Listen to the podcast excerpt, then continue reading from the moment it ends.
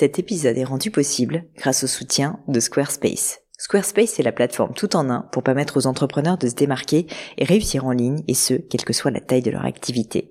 Pourquoi est-ce que j'ai choisi Squarespace comme sponsor du podcast? D'abord parce que je sais qu'ici vous êtes très nombreux à entreprendre, avoir un podcast ou un projet qui nécessite d'être valorisé sur un site web. Et que Squarespace propose des outils vraiment simples d'utilisation pour avoir un site beau, propre et efficace en un minimum de temps.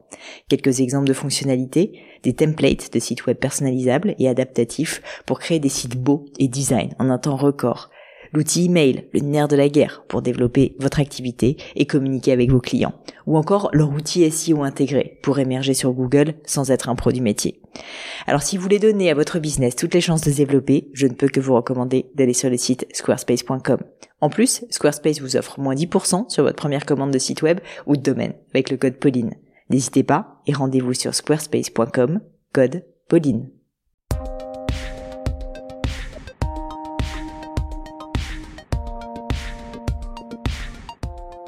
Hello à tous, ici Pauline Léniaud et bienvenue dans un nouvel épisode du Gratin. Dans le gratin, mon job, c'est de décortiquer avec vous les clés du succès de mes invités, que ce soit via leur routine de vie, leur philosophie, leur pratique sportive ou alimentaire, leur lecture et de façon générale, la manière dont ces personnalités brillantes font des choix et prennent des décisions. Mon objectif, c'est qu'en une heure environ, vous puissiez en tirer un maximum d'enseignements que vous pourrez ensuite appliquer à vos propres vies, que ce soit dans le domaine professionnel ou personnel. Et j'essaie de publier un nouvel épisode par semaine, tous les lundis maintenant, matin, c'est mon nouveau rendez-vous, et vous retrouverez toutes les notes du podcast, livres à lire, références ou citations sur le blog du podcast www.le-du6gratin.fr que vous retrouverez aussi dans le descriptif de l'épisode. Alors quelques petits détails pratiques avant de passer à mon invité du jour, ça sera très court, je vous rassure. D'abord, si ce n'est pas déjà fait, pensez bien sûr à vous abonner au podcast sur SoundCloud ou iTunes pour être bien sûr d'être notifié de la sortie du prochain épisode. Deuxièmement, je prends quelques instants pour vous remercier pour votre soutien. Vous êtes de plus en plus nombreux à écouter le podcast. Vous êtes même très nombreux maintenant. Vous êtes également très nombreux à le relayer autour de vous. C'est formidable. Ça m'aide énormément à le faire connaître, à semer la bonne parole du gratin partout autour de nous. Donc je vous remercie mille fois. C'est vraiment incroyable tout ce que vous faites pour le gratin. Je vous en remercie vraiment sincèrement. C'était juste un petit mot pour vous dire tout ça. Et enfin, un dernier point, euh, certains d'entre vous savent peut-être que je viens de lancer une newsletter en plus du podcast, la news du gratin, où je vous partage mes quelques petites découvertes du moment, mes bons plans, dans un mail très court qui prend 5 minutes à peine à lire. Et la news du gratin est envoyée pour le coup le vendredi matin pour que vous puissiez savourer ces trouvailles avant le week-end pour bien finir la semaine.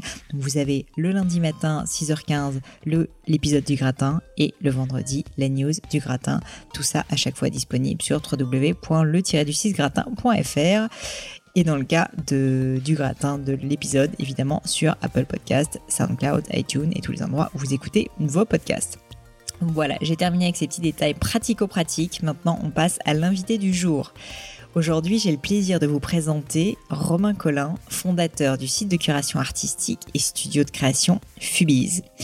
Pour vous donner quelques chiffres, en janvier 2019, Fubiz rassemble une communauté de 2,7 millions de fans sur Facebook et 466 000 followers sur Twitter.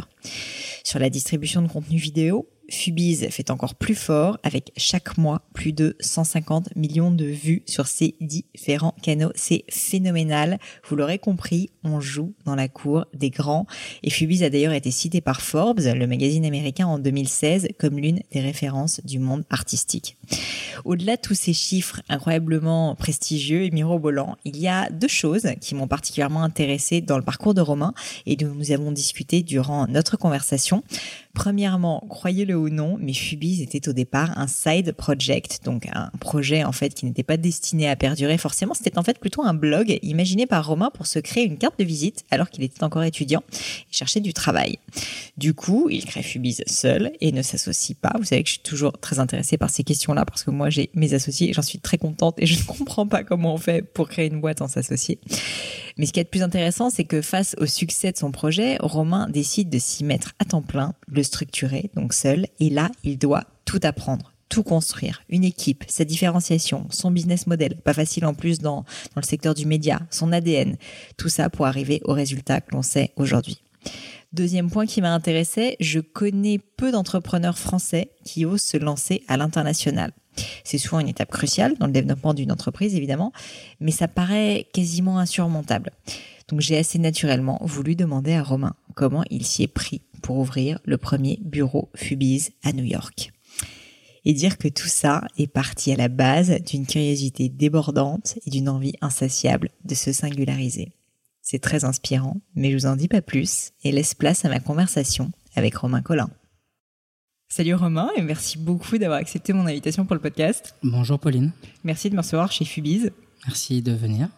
Écoute, euh, j'aime bien, euh, bien poser des questions un petit peu bizarres au début. Alors j'ai pas mal cherché. T'as as un parcours qui est quand même assez incroyable, donc euh, j'avais beaucoup beaucoup de questions à te poser. mais j'ai voulu commencer finalement par une question un petit peu basique. C'est, je voulais tout simplement te parler de ton enfance. Si on revient à ton enfance, est-ce que tu peux m'expliquer si tu étais déjà un grand créatif à l'époque, si tu aimais l'art, si tu aimais le dessin, si tu étais voilà ce type de personnalité et globalement un peu dans quel type de famille t'as grandi?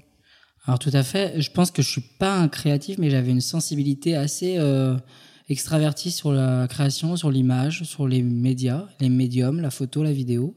J'ai toujours aimé ça, le rapport à la création, l'imagerie, l'entertainment. J'ai toujours aimé, par exemple, les scénographies de concerts. J'ai beaucoup aimé les clips, l'imagerie. C'était la mode des mmh. clips. Je suis né en 1985, j'ai 33 ans, et ça a été la grande ère des, des vidéoclips euh, et de l'imagerie des artistes musicaux, euh, de ce qu'ils faisaient euh, en images.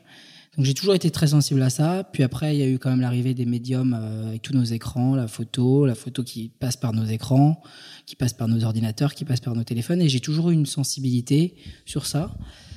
Elle s'est retranscrite aussi dans plein de thématiques. J'ai beaucoup aimé la musique, mais à l'époque, j'aimais bien euh, écouter et, faire de la curation, ce que je, ce que j'appelle euh, être après une partie de mon métier, c'est-à-dire de choisir des titres, d'écouter, de hmm. me créer des playlists, de choisir. J'ai vraiment j'ai eu un ouais, affect assez être un peu découvreur quoi. voilà de chercher mm. des choses.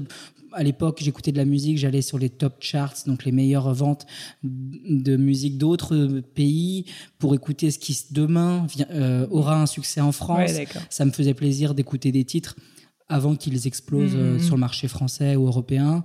Et puis d'en être un petit peu bah un précurseur euh, parfois bah, en écoutant des titres avant ou en tout cas en le mettant dans des playlists et bah, c'était à peu près la même chose sur des clips, sur de la vidéo. Et puis après, sur l'art, c'est que j'ai eu la chance probablement aussi d'être dans un schéma familial avec des gens curieux qui m'emmenaient, que j'ai aussi beaucoup voyagé quand j'étais jeune. Je pense que le voyage permet ça. L'ouverture sur le monde, ma curiosité. Je suis quelqu'un de maintenant très curieux. Je pense que ça vient aussi de mes parents, d'avoir voyagé et d'aussi, je dirais, d'aller dans des musées, quels qu'ils soient, de, des musées vraiment Dali, euh, au musée de Dali. Je me souviens d'un musée de Dali en, Espagne qui est, qui est très singulier, comme euh, aller plusieurs fois au Louvre ou à Orsay quand j'étais jeune. Ça et les voyages et ce que j'ai dit précédemment, c'est autant de petites choses euh, sur mon chemin qui font que cette sensibilité se dégage assez jeune. Et tu, tu es né où? Je suis né en Ile-de-France. D'accord. Et je suis monté, je suis, étudié quand j'étais jeune de 0 à, à 18 ans euh, pardon, en, en, Ile-de-France et je suis monté à Paris pour euh, mes études après mon bac euh, à Paris. Et tu dirais que tu étais quel type de personnalité? Donc j'ai compris que tu avais une certaine curiosité, mais tu étais plutôt extraverti, plutôt au contraire un peu timide. C'était quoi ton Comment est-ce que les gens finalement décrivaient le petit Romain à l'époque? Moins à l'aise sur la présence oratoire ou pouvoir avec des convictions et une vision des choses, avec mes fameuses curations, mm. euh, quelqu'un de très curieux, mais qui le partageait moins parce qu'il n'avait pas le médium euh, qu'il a créé plus tard, qu'il n'avait pas aussi l'assurance de pouvoir expliquer ce qu'il aimait, alors que maintenant je sais très bien référencer mes avis et expliquer pourquoi j'aime quelque chose et pourquoi je ne l'aime pas, mm. alors qu'avant je, probablement que j'arrivais moins à le dire avec des mots, M-O-T-S, et je dirais que bah plutôt euh, réservé parce qu'à l'époque, euh, ça va un petit peu avec la génération et les, et les usages. Euh, c'est le début bah, de l'accessibilité aux, aux, nouvelles technologies, des modems 56K, de pouvoir partager des thématiques ou des passions avec des tiers, alors qu'on se rend pas compte, par exemple, au lycée, au collège, qu'on peut trouver des gens comme soi qui partagent des mêmes passions, qui sont avec des mêmes euh, centres d'intérêt, mais grâce à Internet, on se rend compte qu'il y a des gens avec de multiples passions, des multiples mmh. curiosités. C'est ça la force que je découvre à cette période quand je suis au collège et au lycée. Et donc je me dis, oh là là, c'est infini et ça donne envie de se plonger dedans d'un point de vue déjà passif. Je suis pas mmh. créateur de contenu, mais hein, je me dis, il y a un accès aux gens et aux talents et au contenu qui est plus infini que 30 minutes à la pause euh, quand on est au collège et au lycée. Et là, je me dis qu'il y a Mm, mm. moins de limites. Il y a une limite géographique qui est beaucoup plus intéressante. Peut-être aussi parce que quand j'étais vraiment jeune, j'avais voyagé, donc j'avais ce truc que j'aimais toujours de mm, pouvoir lire des, des avis ou des contenus qui venaient de l'autre bout du monde et qui arrivaient bah, dans ma chambre ou dans mon salon, ce que la cour d'une école ne permet pas, par exemple. Et puis des avis contraires, des avis, je pense la multiplication des avis, ce qui est venu après avec des Twitter, où on entend le bruit euh, sociétal sur un sujet qu'il soit politique ou qu'il soit euh, culturel ou même sportif, tout de suite on a l'avis des gens en temps réel. Et c'est marrant parce que je suis très sensible aujourd'hui, mais je pense que je l'étais aussi inconsciemment à l'époque. C'est parce que cet outil, Internet et en tout cas les, réseaux sociaux, enfin, les réseaux sociaux, mais la technologie et puis bah, les, les chats, les channels. À l'époque, il y avait une certaine forme de réseaux sociaux, les, forums, les, les channels euh, de l'époque permettait quand même d'avoir une multiplication et un relief d'avis et de sentir un pouls et j'y étais assez sensible, je pense, assez tôt. Et au-delà de ça, c'est marrant parce que quand tu en parles, je trouve qu'on sent que étant jeune, tu avais déjà euh, une certaine vista ou en tout cas une forme d'ambition. Parce que c'est vrai euh, que moi, je peux te dire que quand j'étais en première ou en terminale, je me disais pas qu'Internet était un outil formidable qui me permettait d'avoir accès euh, au plus grand nombre. Est-ce que tu dirais que tu avais de l'ambition quand tu étais jeune? Et plus largement, est-ce que tu pourrais me dire si tu avais une vocation particulière quand tu étais petit, que, que tu disais, moi, je vais faire ça? Alors, je pense que il y a eu un multiple qui a fait je, me suis rendu compte très tôt de la profondeur énorme que d'Internet et que ça allait être une profondeur infinie, comme on parle de profondeur de marché. Je me permets d'interrompre, il, y, a un moment qui t'a marqué où tu, tu, ah. te rappelles et tu t'es dit, euh, c'est incroyable cet outil? Euh, Je dirais... pas, hein.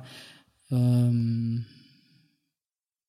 quand j'ai commencé à avoir des pages en, en ligne, au début, avant, j'ai eu plusieurs formes avant de créer plein de sites web ou de choses que j'ai créées par, par la suite, je me suis rendu compte de la possibilité dans le monde réel d'avoir des revenus très vite parce que j'avais, j'utilisais des pages et on avait de la publicité en ligne. C'était pas des régies publicitaires, c'était vraiment l'ancêtre euh, bah, du display, de la publicité. On, pourra peut-être en parler. Et je me suis rendu compte quand je recevais des chèques euh, à mon nom parce que j'avais plein de gens qui venaient sur ma page. À l'époque, c'était des pages personnelles que permettaient des, des, hébergeurs euh, ou des opérateurs téléphoniques.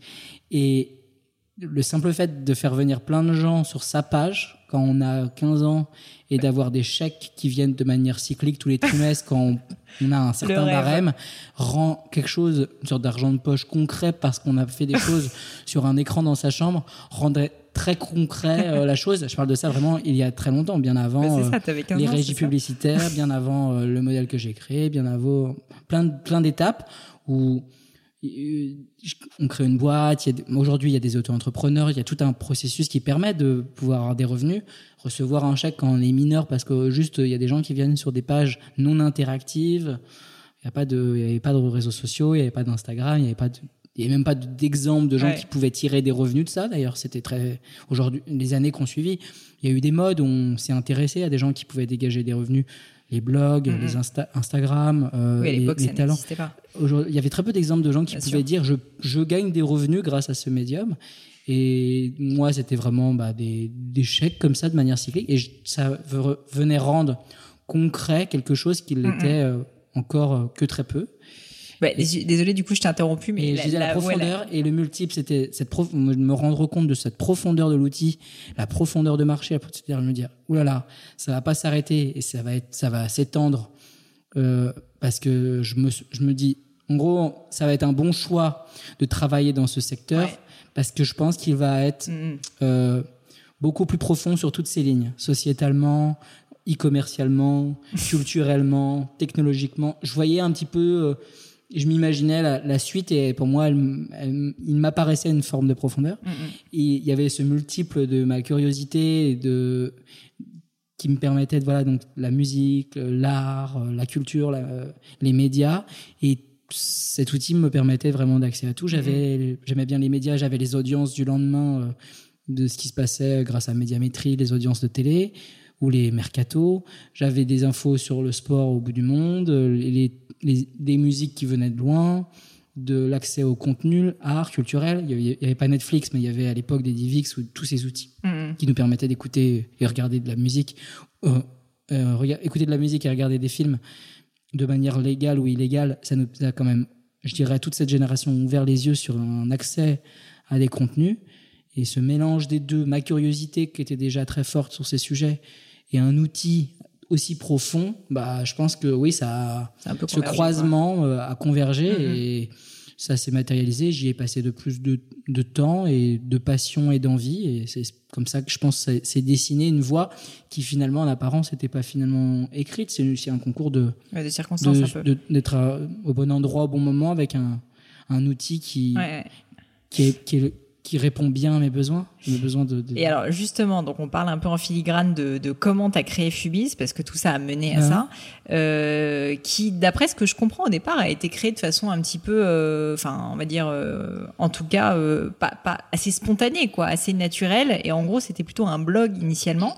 Est-ce que tu peux me dire quelle, est, quelle était li- initialement l'idée de base de Fubis et, pourquoi tu t'es lancé J'étais là-dedans en études post-bac et je voulais créer une plateforme pour pouvoir, en ne m'incarnant pas, en ne mettant pas mon nom en avant, créer une plateforme pour montrer un petit peu des contenus artistiques et avoir une belle carte de visite, quelque chose d'un peu d'une belle vitrine dont je serais fier de pouvoir dire que cette plateforme, je l'ai créée, comme j'aurais pu Mhm. créer donc une association ou j'aurais pu euh, euh, écrire un livre euh, en prenant un nom d'auteur. Enfin, c'était pour avoir une, créer un, un produit, un, un produit physique, palpable, culturel, créatif. En l'occurrence, moi, j'ai utilisé la partie technologique en créant un site web, ce qui était plus difficile qu'aujourd'hui Ouais, d'avoir un site web avec un nom de domaine et pouvoir Mhm. euh, traiter des thématiques. Je parle de ça il y a plus, environ 15 ans.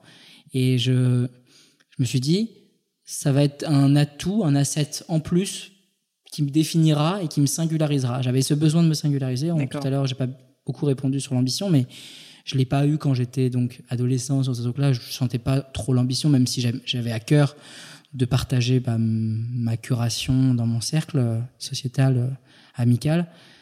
Là, il y avait quand même l'ambition de se dire j'ai envie de me singulariser. J'ai Mm. envie que ce profil n'est pas comme les autres, mais pas parce qu'il est plus intelligent ou plus curieux ou euh, parce qu'il a eu une meilleure note ou qu'il parle mieux anglais, parce qu'il a créé quelque chose qui n'a pas de référent, qu'il a, fait quelque chose qui n'a pas encore de d'exemple, qu'il a été parmi les premiers ou parmi les premiers milliers de personnes à préempter un, un format et il l'a fait à fond.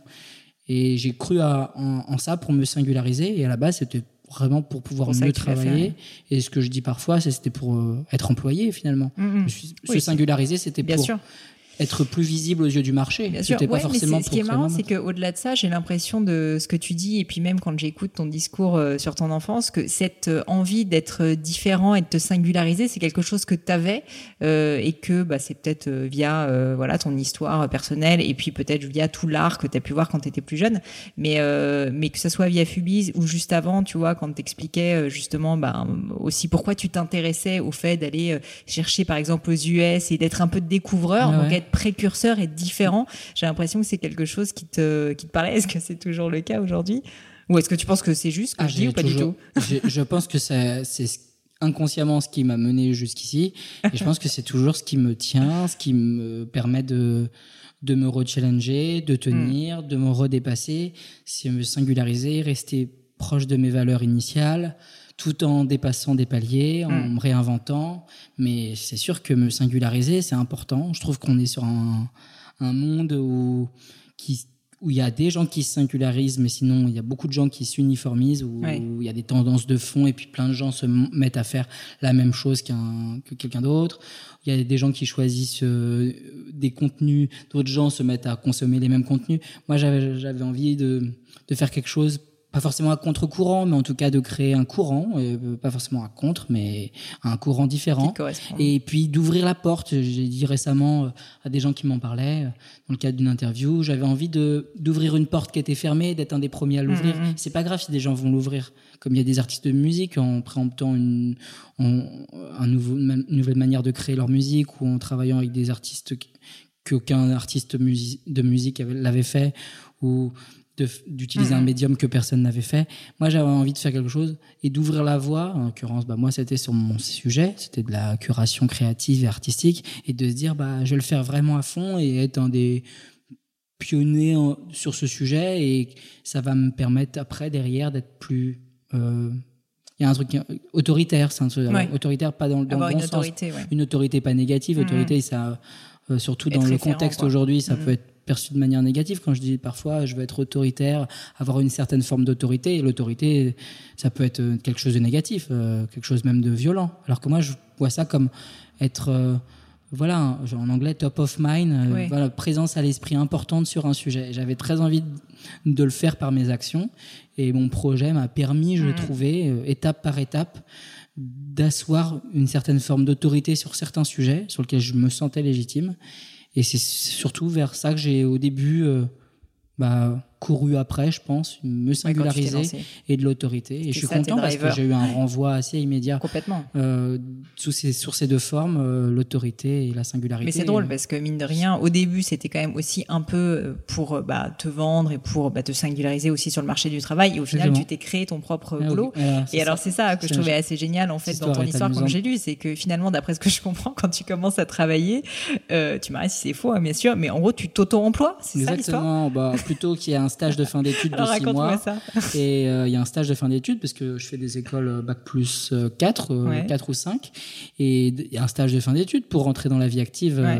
Les étudiants connaissent pour la plupart ce moment où c'est la fin de leurs études et le début de la vie active. Et moi, je fais à la fois mon stage de fin d'études dans ma propre boîte, donc je suis à la fois le tuteur et le stagiaire de ma propre structure. Et donc, j'utilise ce temps qui est précieux, et on, on, le sait tous, encore plus les entrepreneurs, à quel point le temps est précieux. Et j'utilise ce temps pour me dire c'est un test and learn formidable. Je le dis avec euh, c'est maintenant beaucoup plus de conscience. À l'époque, c'était un peu peut-être plus inconscient. C'est un test learn incroyable. J'utilise ces six mois pour euh, créer ma structure. À l'époque, une SARL, euh, mettre des revenus. choisir de le faire seul, j'ai important. J'ai eu plein de gens qui m'ont proposé de, de, mettre de l'argent au capital pour au capital pardon pour pouvoir euh, m'accompagner sur ce projet, j'ai dit non, ça doit être un projet personnel qui doit m'appartenir. Et si ça marche, ça sera grâce à moi. Si ça marche pas, ce sera à cause de moi. Et, juste, c'était un, statement important pour moi. Sinon, il y avait une sorte de d'épaule de culpabilité. Oui, c'est ça. J'allais te poser la question. C'est grâce à moi si tu y arrives, mm. un tiers quelqu'un de sa famille, un ami ou un mentor ou un autre entrepreneur qui aurait pu réussir, qui m'aurait ouvert la voie. tu voulais avoir la responsabilité entière à la fois en cas d'échec, succès ou en cas d'échec. J'avais j'avais envie que ce soit, quitte à l'essayer à faire ce test, autant le faire vraiment ah. et pas le faire avec un. Et au niveau de l'association aussi, pas uniquement au niveau financier, c'était important pour toi que tu sois seul associé? Alors, Aujourd'hui, euh, on pourra en parler. parfois, je reconnais que c'est parfois difficile d'être un solo founder et mm-hmm. de pas avoir de, de co-founder. Et euh, à l'époque, je pense que ça paraissait plus simple que je sois seul à porter un projet qui était autour de mes passions et de ma vision. Il était difficile à partager à quelqu'un, mais j'aurais aimé peut-être à l'époque trouver quelqu'un qui aurait pu me compléter et m'accompagner, mais ça s'est pas fait. Et j'étais pas contre l'idée, mais Bien sûr. mais association et euh, financièrement, c'est vrai qu'il y a eu quelque chose un petit peu où j'ai voulu que ce soit responsabilité qui vraiment euh, m'incombe dans un cas positif comme négatif. Comme ça j'avais vraiment j'avais pas envie d'avoir une culpabilité autour de moi et j'avais envie vraiment que le projet m'appartienne. C'est c'est quelque chose. Je comprends complètement. Si à l'inverse on parle deux secondes justement de l'association, c'est un sujet qui passionne tout le temps les auditeurs. Est-ce que euh, aujourd'hui, avec un peu de recul, tu pourrais me dire justement en quoi ça peut te manquer d'avoir un associé? Parce que moi, typiquement, j'ai deux associés, donc je n'imagine pas une seconde ne pas en avoir, d'être dans tes baskets. Euh. Est-ce que tu peux me donner des exemples en fait? Alors, en plus, c'est bien parce que c'est quelque chose qui, qui, me permet de réfléchir à, sur soi-même je, je, je, commence à voir un peu, maintenant, j'ai 33 ans, je vais mhm. avoir la palette de, de mes assets, de qui je suis, sur quoi, euh, j'ai de la valeur ajoutée, sur quoi je suis légitime, sur quoi je, je dégage de l'énergie positive ou, ou au contraire, je dégage de l'énergie négative. D'avoir des partenaires permet de mieux se répartir les tâches de ce point de vue-là et de garder, je pense, une certaine forme d'énergie positive et, et des moments de respiration parce que d'autres prennent le relais sur ces fameux autres mains, autres bras, sur lesquels on n'est pas bon. Dans le cas dans lequel je, je suis depuis longtemps, j'ai peu de respiration, puisque quand j'ai l'énergie positive, euh, mon énergie négative avec des choses par exemple que je n'aime pas faire, ça peut être évidemment de l'administratif ou parfois même du management, où je pense euh, mm, avoir euh, un, système très imparfait sur euh, sur ce sujet. J'ai pas quelqu'un qui peut prendre ce relais et j'ai pas cette respiration qui permet de continuer à avoir mon énergie positive.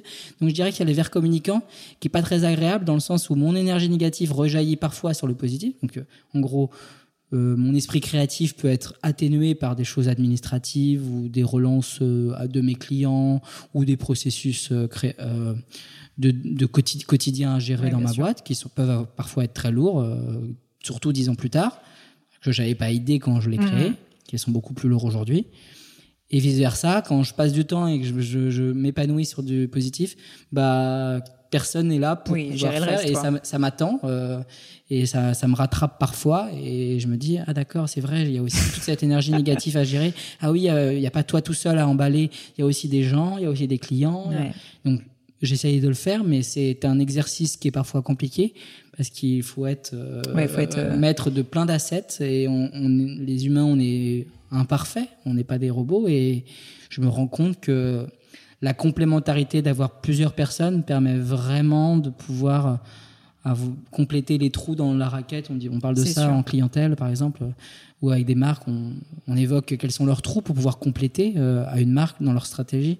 Bah, moi, moi j'aimerais avoir des gens qui puissent, me, dont, dont, je, dont je puis donner mes mes points d'amélioration et sur lesquels je pense ouais, bien euh, sûr. Qui puissent faire écran en fait sur tes entre guillemets tes faiblesses pour que tu puisses te concentrer parce sur que je pense aujourd'hui avoir une vraie visibilité sur mes forces et mes faiblesses qui n'était pas le cas il y a 10 ans mais aujourd'hui ce qui est quand même déjà assez génial finalement c'est une vraie une vraie euh, voilà j'ai une vraie une vraie chance c'est d'avoir une, une, une forte vision de soi-même sur la la force et les faiblesses mais j'ai pas forcément quelqu'un qui est depuis 10 ans qui peut qui a l'antériorité et qui peut compléter. On a des gens, on a des partenaires, on a mhm. des employés qui parfois font écran et puis complètent certaines de faiblesses et puis parfois dans son parcours, on a des on a des personnes qu'on croise qui permettent de gagner.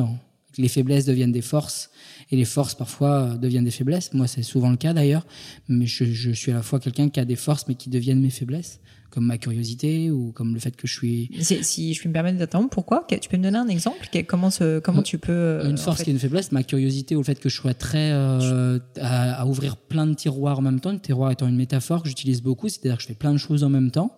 C'est une force parce que ça me permet d'être ouvert sur le monde, d'être à la fois curieux sur des choses mm. qui sont très proches de moi et très loin de moi, des clients avec des, des choses importantes à, lui, à leur livrer et d'être quand même curieux de ce qui se passe euh, sociétalement, culturellement euh, dans, une, dans un, autre, euh, un autre coin de ma tête. Mais le problème de ça, c'est que ça me permet d'être moins être oui, fort sur les, chacun des sujets. Il y, a, un truc que j'entends souvent, c'est qu'il faut être mieux, moins sur moins de sujets, mais meilleur, meilleur sur moins de sujets se, concentrer sur quelques Moi, sujets. Moi, j'ai peut-être à me diluer à force d'être très curieux et d'ouvrir beaucoup de sujets en même temps et beaucoup de passion et beaucoup de. Ouais, je vois ce que tu veux dire. Je suis très passionné et très entier sur ces choses-là. Je pense que ça dilue une, ma capacité à, à être super euh, fort sur mm, mm. un peu moins de sujets et je trouve que c'est là-dessus où je pense qu'il y a un vrai, un vrai sujet. Il y a toujours des, même pour toi, tu vois, il y a des points d'amélioration, ça fait plaisir. Sur soi-même. Mais le, le, les co-founders, c'est un sujet vraiment qui me passionne également. Donc, euh, comme les auditeurs, vraiment, je, je suis vraiment fasciné parce que des fois, il y a aussi des gens qui commencent seuls euh, leur projet entrepreneurial et sur leur chemin. Euh, ah oui, bien sûr. Ça peut arriver même assez tardivement parfois. Voilà. Bah, je, faut jamais dire, faut jamais dire jamais. Je croise les doigts pour toi. je, je pense de croiser quelqu'un et qui transforme et qui adapte le projet lors d'une rencontre. Je, moi aussi, ça m'intéresse beaucoup. Parfois, ça vient aussi des employés, c'est qui deviennent un peu complètement un employé qui commence, qui est stagiaire ou qui commence en CDD, puis qui devient CDD, puis après qui devient associé à, à la boîte, puis après qui devient DG. J'en ai vu vraiment plus dans plein de mes contacts qui sont chefs d'entreprise autour de moi. Et j'aime bien euh, cette méthodologie parce que je trouve que aujourd'hui, j'ai besoin de complémentarité et je sais où sont mes forces. Et je pense que ceux qui ont réussi très tôt à, à rencontrer quelqu'un, c'est leur vraiment une de leurs forces et qui peuvent être plus fort à plusieurs et se répartir. Ça, c'est certain. Bon, après, tu t'es quand même pas très, pas, pas si mal débrouillé parce que j'ai, j'ai quand même vu que. J'ai fait preuve d'abnégation, j'ai dû. Tout à fait. Euh, mais non, mais c'est d'autant plus à, à, ton honneur. Mais donc, en fait, Fubise, quand même, explose très vite, malgré le fait que tu sois tout seul. Tout à fait. Est-ce qu'il y a eu un moment dont tu te rappelles, euh, qui est un moment un peu cliquet? Est-ce que, où vraiment, en fait, t'as senti que le truc décollait? Est-ce que tu peux en parler? Parce que quand même, au début, t'es euh, stagiaire dans ta propre boîte. Euh, ouais, tu sors après, je, je, fais des stages aussi à cette période et puis je vois déjà toutes les agences des stages. Je fais des stages, je fais des stages en agence, euh, en start-up. Euh, J'essaie de tester un petit peu plusieurs euh, lieux. Et tu gardes en parallèle le site. Oui, j'ai ce projet en parallèle qui est un peu quand même ma carte de visite. Les gens mm -hmm. aiment bien parce que euh, ils, ils, peuvent se dire qu'ils ont dans leur propre structure quelqu'un qui a créé cette plateforme. Et parfois,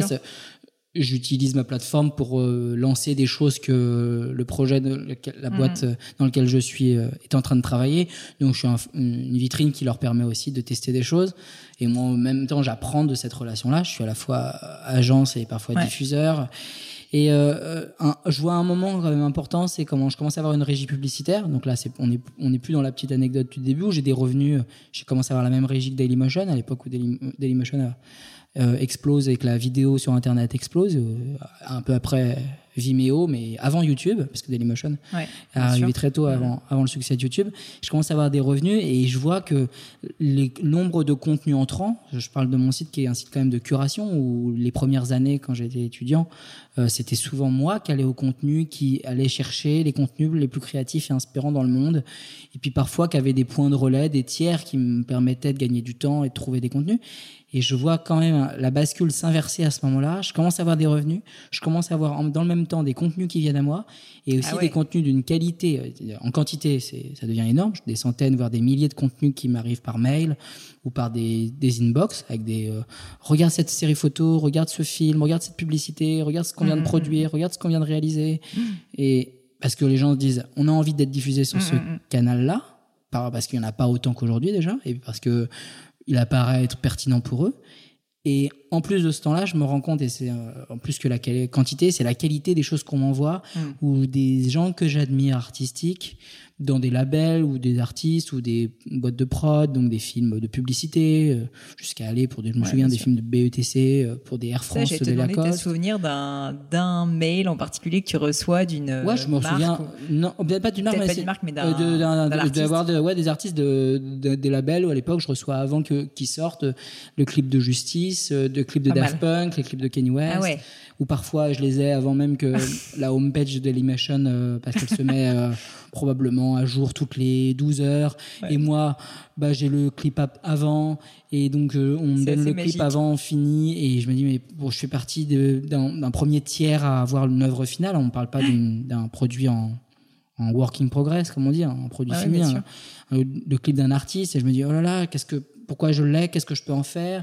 Mm. À l'époque, on n'a pas le social media. Aujourd'hui, on, pour pouvoir créer de la viralité, on le mettrait Bien sûr. sur les réseaux sociaux. À l'époque, bah, on a juste des sites web. Donc, le site web que j'appelle aujourd'hui un peu le 3W, c'est-à-dire qu'est-ce qu'on va mettre ici. Mm. Donc, des fois, j'hébergeais euh, des, ces contenus en dur. Des fois, après, je, je, je, demandais à Dailymotion, et vous, vous avez prévu de le sortir quand Alors que j'avais ces contenus avant eux, où j'étais au courant de leur date de sortie en même temps qu'eux. Donc, je me dis, alors que ma taille n'était pas la leur. Donc, ouais, je commence, j'ai ce shift. Non, mais tu rentres dans la cour des Ce grands, shift euh, qualité, contenu, quantité, contenu et les revenus en même temps me fait me dire oh là là euh, il, il faut chose. que je maîtrise euh, cette croissance euh, c'est pas une croissance des comme comme on peut parler des startups des apps où on est croissance de users croissance de revenus mais c'est une croissance de contenu une croissance de, de revenus publicitaires quand même liée à la publicité en ligne et tout ça, je commence à me dire, il ouais, faut que je le maîtrise, faut que je garde ma ligne éditoriale tout de suite, il mm. faut que je me mette toujours avec ce choix exigeant. J'ai ce truc à l'époque de dire, faut que je sois exigeant, mais pas élitiste dans mon choix de contenu. Sinon, ça va être un truc qui parle, qui a une niche et qui a un certain mm -hmm. typologie ou une, une strate de la population. J'en ai pas du tout envie.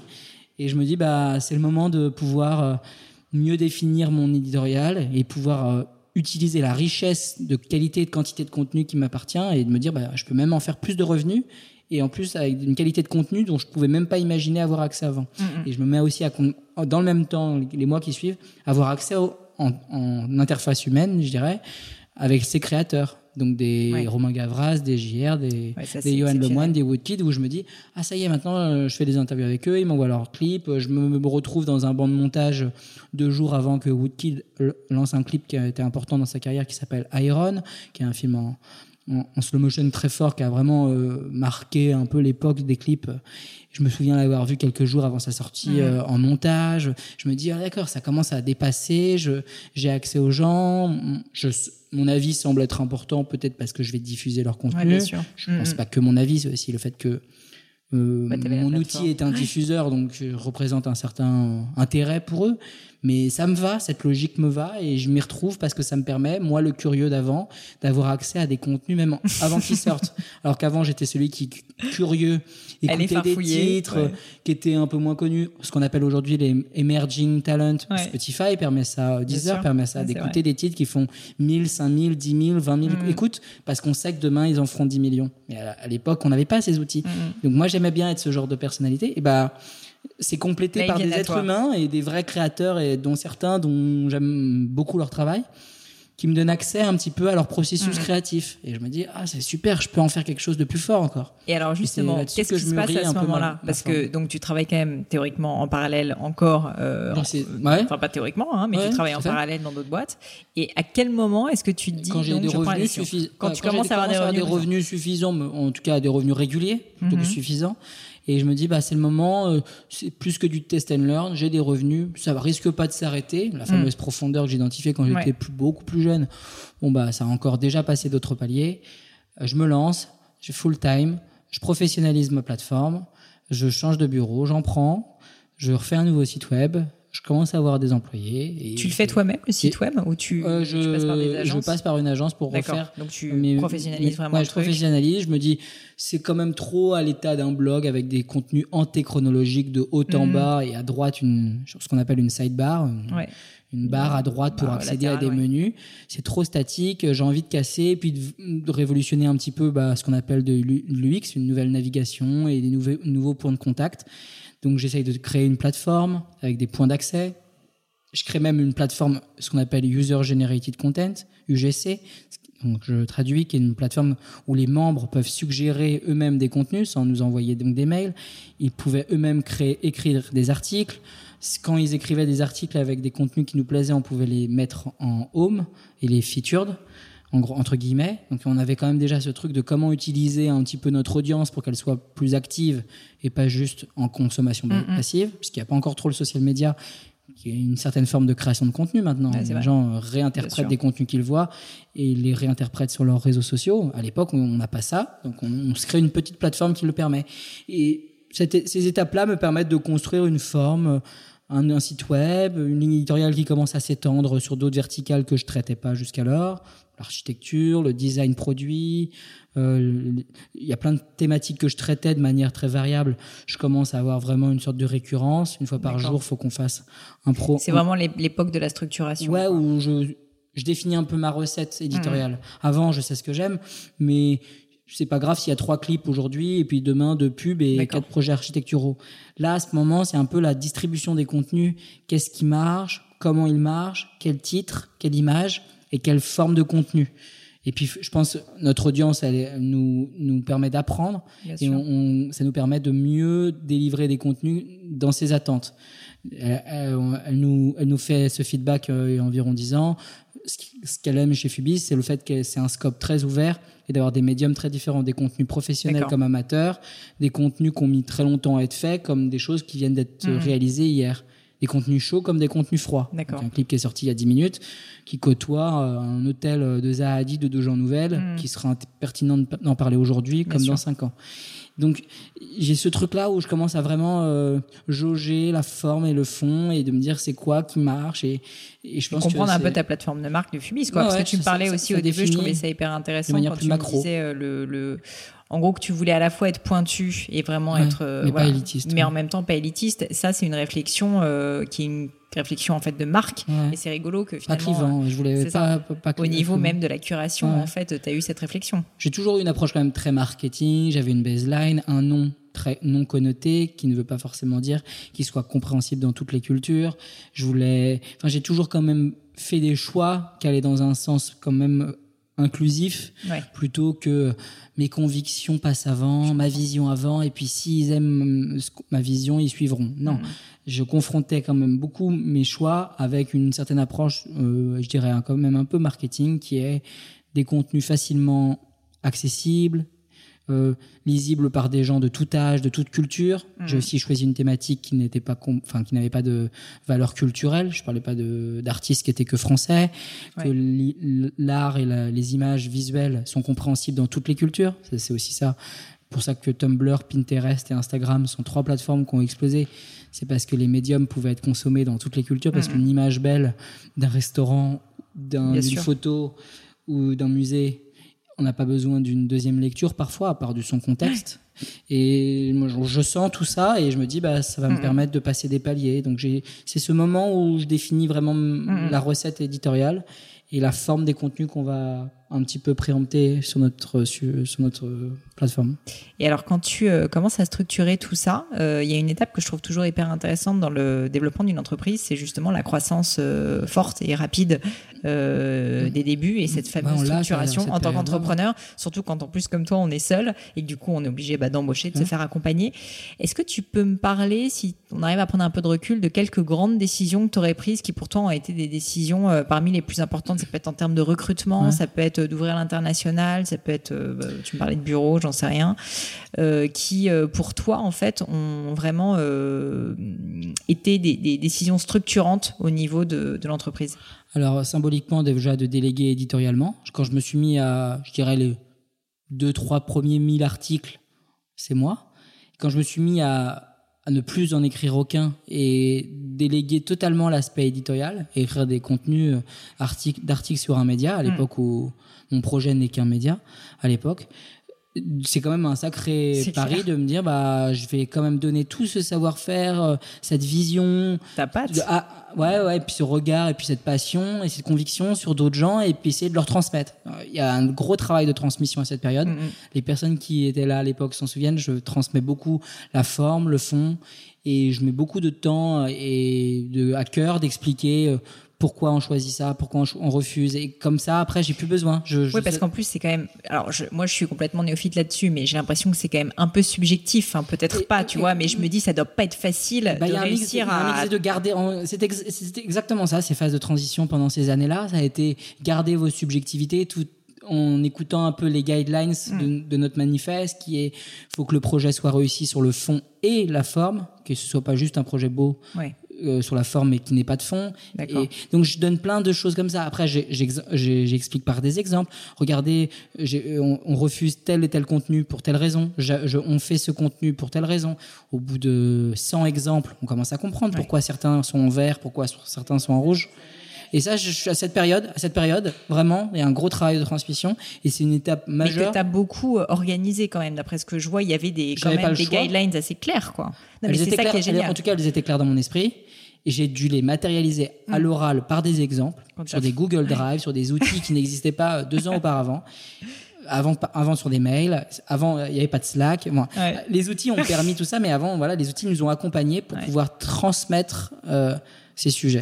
Et après, quand des nouvelles personnes arrivaient, c'était celui à qui j'avais transmis qui faisait cette transmission. Euh, Exactement euh, ce qu'on s'attend à faire, comme moi. Et euh, la, conf- la confiance éditoriale ne reposait plus sur mes épaules, Mhm. mais sur la leur. Je pouvais intervenir a posteriori, mais je ne donnais de Mhm. moins en moins mon avis. Et surtout, j'étais pas responsable euh, des contenus, je les écrivais plus, je donnais plus le contexte, je donnais toujours un petit peu bah, les guidelines sur la, la, la recette. Je dirais, euh, il faut un peu plus de vidéos, un peu moins de photos, il faut un peu plus. Je donnais un petit peu mes, conviction mes, mes convictions euh, visuelles de faudrait qu'on fasse un peu plus ça. Je trouve qu'on est un petit peu en retard là-dessus. Mais les choix et le final cut ne m'appartenaient plus et parce que j'avais vraiment transmis euh, ce que j'appelle bah voilà le- la curation un petit peu artistique à des gens. Et c'est une étape un peu importante sur laquelle où je me dis bah C'est cool ce projet c'est plus moi, c'est des gens. C'est plus un sujet qui est euh, la vision de Romain sur cette Mhm. thématique, c'est la vision de Fubis sur cette Ouais. thématique, ce qui est très important, même si cette boîte est très intuitu personnée, puisque je la porte, je l'incarne. Je fais par exemple ce podcast où c'est ma voix qu'on entend.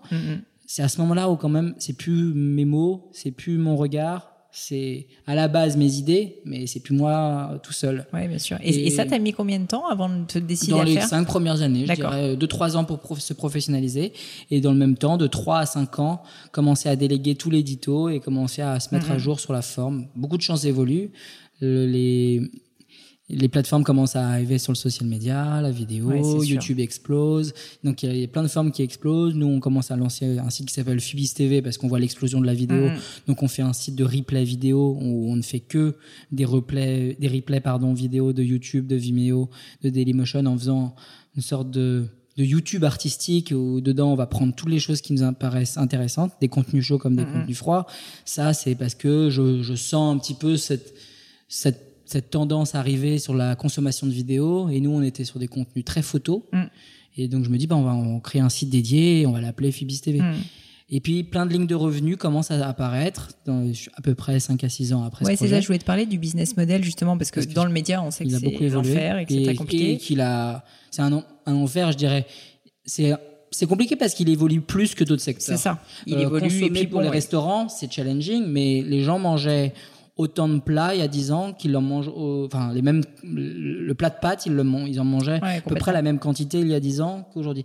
La consommation des médias leur forme et leur fond a beaucoup évolué. C'est sûr. Et sur une thématique que j'ai voulu être un petit peu au dénicheur qui est euh, curation artistique qui n'avait pas vraiment de modèle alors que la restauration a comme mm. par exemple pour, pour prendre cet exemple plein de modèles euh, c'était quand même un sacré challenge. Donc L'enfer, c'est que surtout, faut se mettre à jour. Euh, non, non, mais je voulais pas dire l'enfer en plus te, concernant. C'est juste de façon générale. on sait quand même que le, média, c'est l'un des secteurs qui galère un peu pour trouver des bons business models. Et alors vous, est-ce que vous, enfin, tu peux me parler justement de cette évolution de business model, des différentes étapes que tu as suivies, et puis un peu de, du process aussi, parce que c'est ça aussi qui, je pense, intéresse les auditeurs, tu vois, pour comprendre et euh, eux-mêmes l'appliquer à leur propre projet. mais, mais voilà, comment vous avez fait? Quand je parle du passé, on sent bien ma curiosité. Ma curiosité, pour le coup, je parlais de force et de faiblesse. Pour le coup, c'est ma force sur ce sujet. C'est ma veille. Je fais beaucoup de benchmark. Je mm. vois beaucoup ce qui se passe. Et à l'échelle, pas du tout macro, euh, les médias qui font comme moi, ou ce qui se passe sur les pure players et quelques grands médias en France, Le Monde, Le Figaro, le Libé, pas du tout. Je suis vraiment déjà en train de regarder les tendances de fond, de consommation de médias, leur forme. Et je vois un petit peu les tendances qui se dégagent. Et déjà, je vois un peu certains modèles de pure player qui m'apparaissent inspirants. Des, des, des Pitchfork, par exemple, aujourd'hui, ou d'autres sites web qui ont réussi, au-delà d'un site web, de, en l'occurrence, de, d'avis musical sur de la musique, enfin, de, d'avis d'albums, euh, qui mettaient des notes sur des albums et qui faisaient des news euh, juste sur le monde de la musique avec commencer à, à, faire de l'event, à faire des festivals de musique. Et je me dis, c'est bien de se réinventer de cette manière. Et s'ils le font sur leur verticale, sur leur thématique qui est la musique, mm. c'est sûrement applicable à d'autres et d'autres vont pas avoir le choix. Et d'avoir continué ce benchmark beaucoup à l'époque, il y a environ 5-6 ans, je me rends compte que plein de médias se mettent à faire des cérémonies de remise de prix, mm. à faire des conférences, à faire des festivals, à faire des déclinaisons, à faire des livres, à faire des hors-séries, à faire des magazines, des MOOC, alors que ce mot n'existe pas trop à l'époque.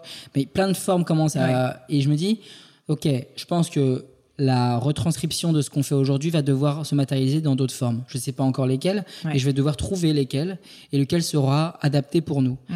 Et ma veille me permet vraiment tout de suite de me dire, on va, on va devoir s'adapter. Tester plein de trucs. Et je vais être, devoir le lancer parce que c'est moi le fondeur, c'est moi mhm. qui est DG, donc je vais devoir. C'est sûr que si c'est pas toi qui va gérer le ben, business ça model, ça viendra pas trop de mes employés qui seront dans cette routine, on va dire. Euh, et puis moi, je suis quand même aussi euh, garant créativement des, des choses un petit peu nouvelles qu'on veut mener.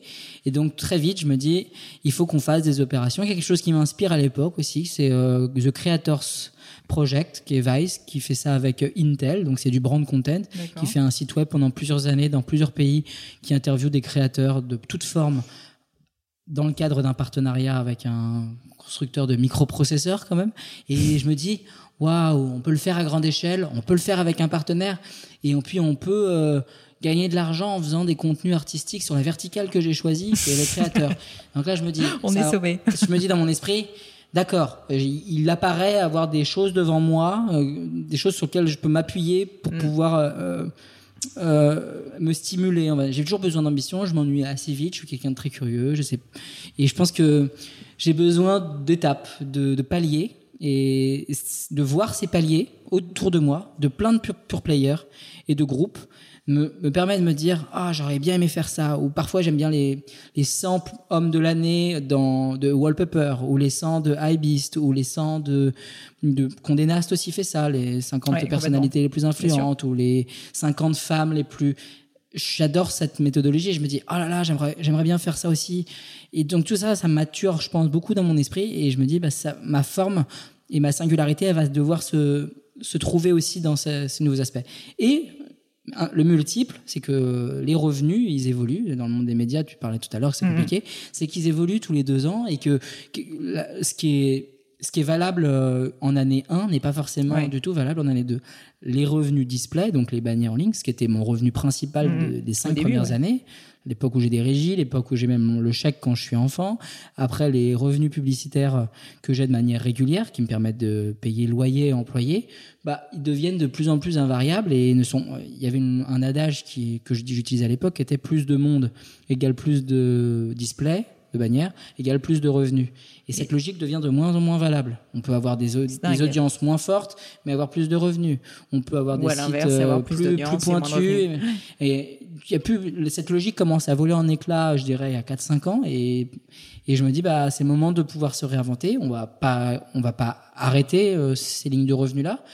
Mais on va essayer d'en développer d'autres Ouais, qui vont sûr. pouvoir euh, venir en soutien et venir rajouter du relief, de la, de la, de la premiumness, de l'awareness. J'adore ces mots anglais. De, de, je parle beaucoup On va se faire taper anglais. sur les doigts. Mais oui, non, mais de la, j'aime bien ce mot, l'awareness, c'est-à-dire de la, présence à l'esprit très positive. Non, en non, se mais je disant, vois ce que tu ils veux ne sont pas que.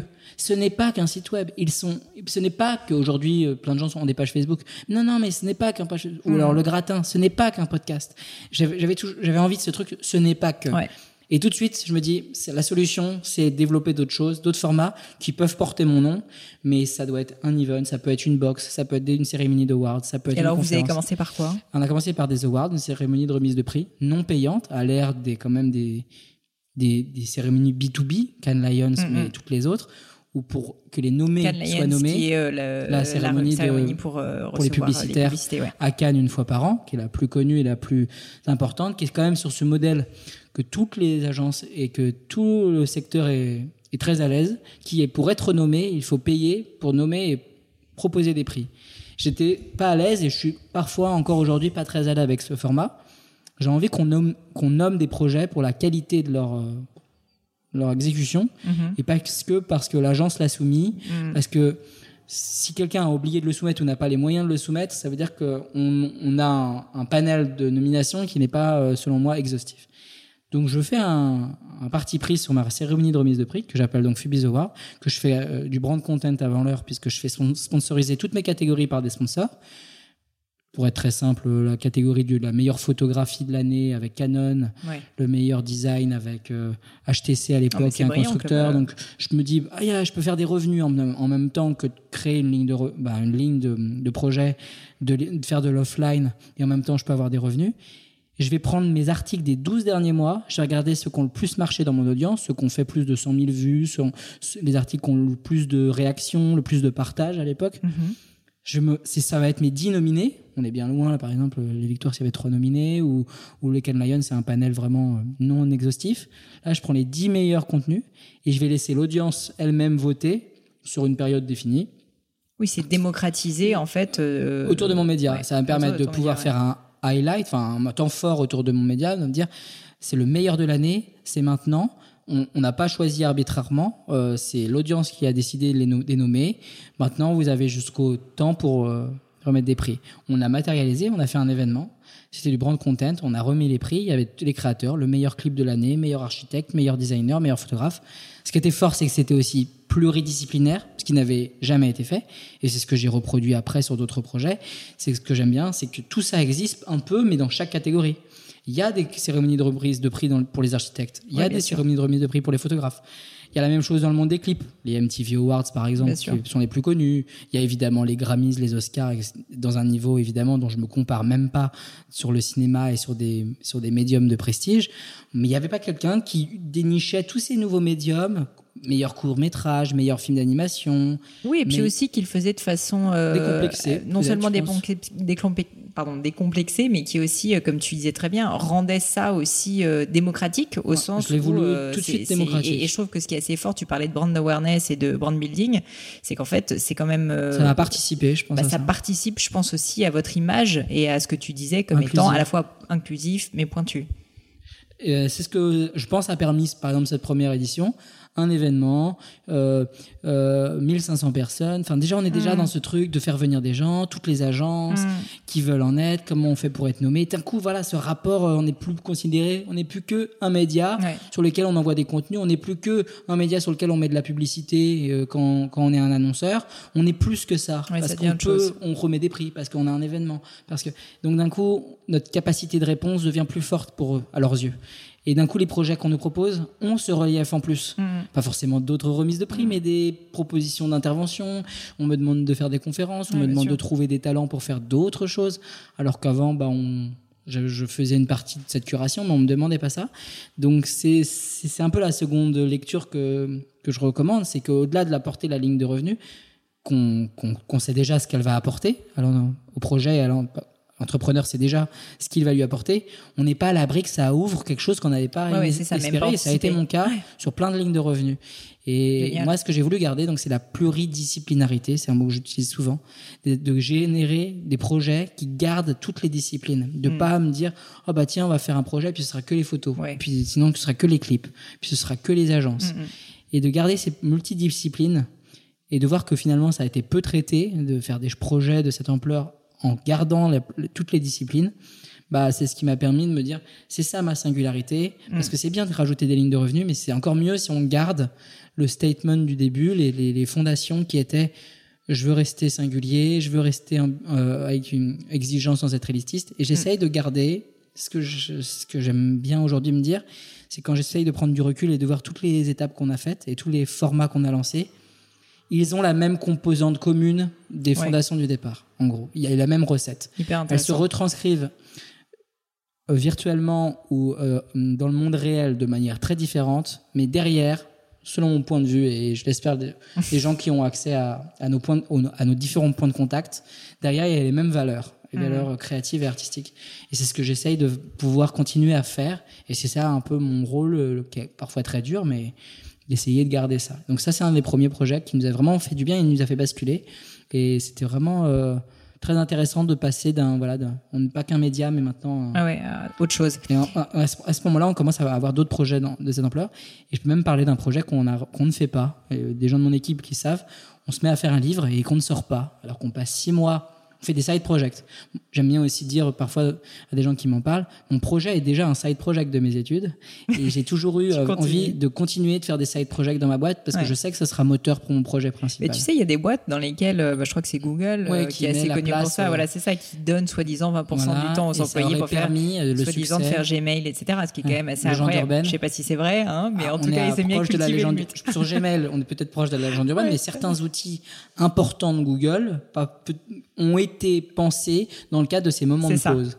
Moi, je suis content de pouvoir me dire, j'ai fait des side projects dans un side project. Non, mais j'aimais bien cette idée que tu disais que finalement, tu peux aussi créer des choses sans même enfin t'attendre tu vois à l'effet euh, escompté euh, un peu par hasard et qu'en fait il faut aussi savoir euh, saisir l'opportunité quand il est là. Donc en parlant d'opportunité il y a une autre opportunité dont je vais te parler c'est l'international. Je sais que vous avez ouvert un bureau à New York. c'est suffisamment rare pour être noté en fait pour une boîte quand même de, de votre âge et de, taille. et de votre taille. J'imagine que c'est pas simple. Est-ce que tu peux m'expliquer pourquoi vous avez fait ça et un peu comment vous y êtes pris? Alors il y a eu deux sujets encore un peu des multiples, une opportunité et une envie de se marcher. Ce que je fais aujourd'hui, parce que cette, euh, internationalisation vient après le fait que mon média soit suffisamment mature et que j'ai commencé à créer une agence qui crée des contenus pour des artistes et pour des marques.